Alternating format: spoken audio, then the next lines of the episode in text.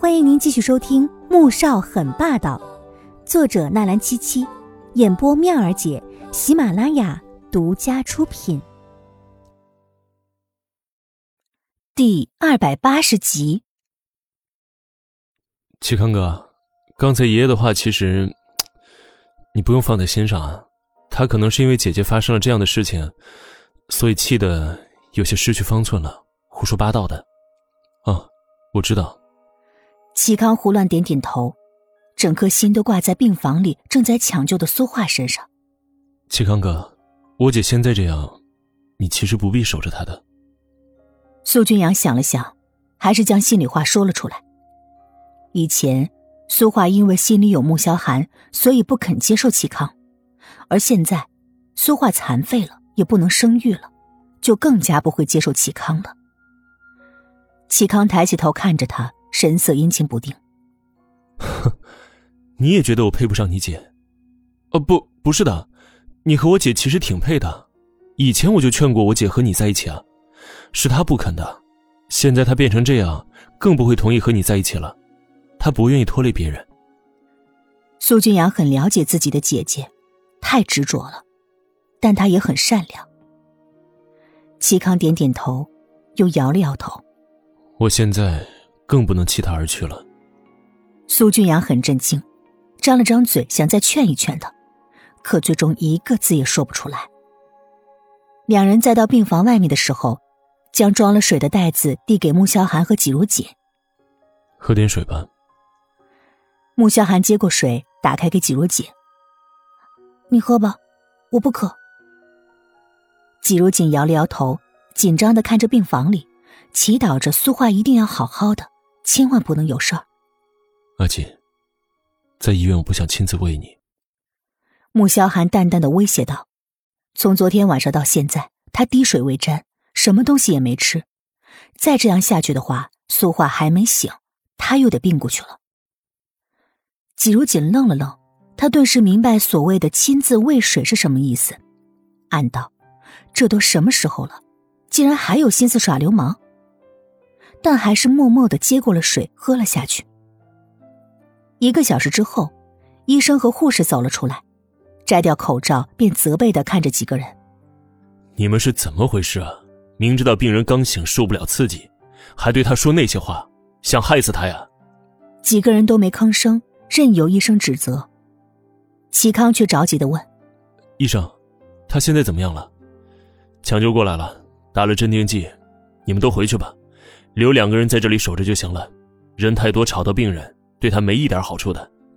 现在这种时候，最好让他静一静。医生说完，回了办公室。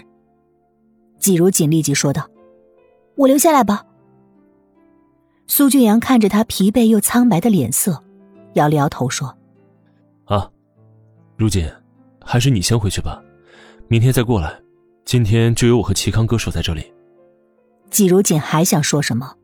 穆萧寒却已开口：“这样也好，有什么事情给我打电话，我和阿锦先回去，明天再过来。”到了楼下，季如锦仍是惴惴不安。穆萧寒，我想留下来照顾苏小姐。阿锦，听话，回去休息。你现在这里也起不了什么作用的。穆萧寒神色严肃的看着他，其实他更怕阿锦留在医院，反而更加刺激到苏焕。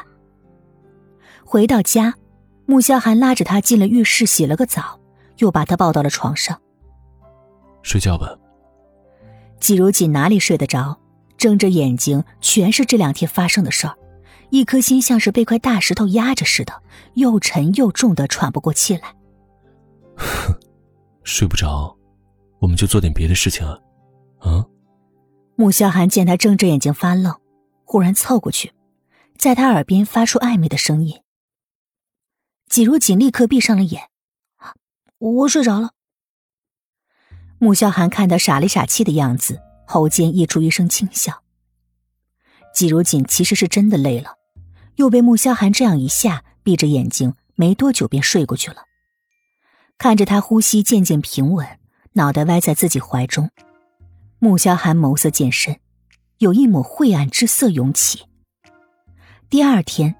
季如锦提着炖好的汤准备去医院，看到公公婆婆从车里走了出来。如锦，你现在是要去医院看苏画吗？穆宏博和魏秀秀接到穆老太太的电话，指责季如锦恶毒之极，害得苏画双腿残疾，连母亲都当不了。魏秀秀以前虽然不喜欢季如锦，但是多少也知道她的性格软弱，却没有坏心肠。对于自己婆婆的这个话，却是不能尽信的，于是便一个电话打给了穆萧寒，才得知了前因后果。两夫妻立刻从国都赶了过来。妈，你怎么回来了？累不累啊？吃饭了吗？季如锦愣愣的点点头。哎，我们不累，在飞机上吃过了。你是去医院吧？我们跟你一起去看个苏画。他毕竟是为了救你。唉。也是我们穆家欠了他的恩情。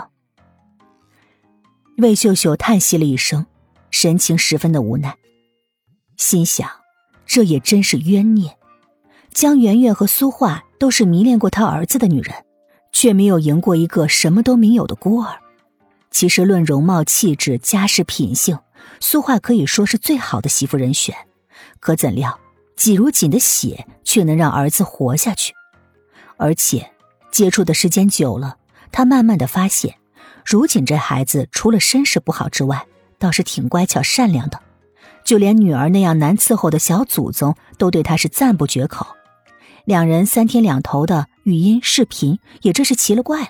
新的免费书《凤临天下女商》，同样免费，同样好听，剧情超爽，而且已经很肥喽，可以开始宰喽！点击蜜儿姐头像订阅收听《凤临天下女商》。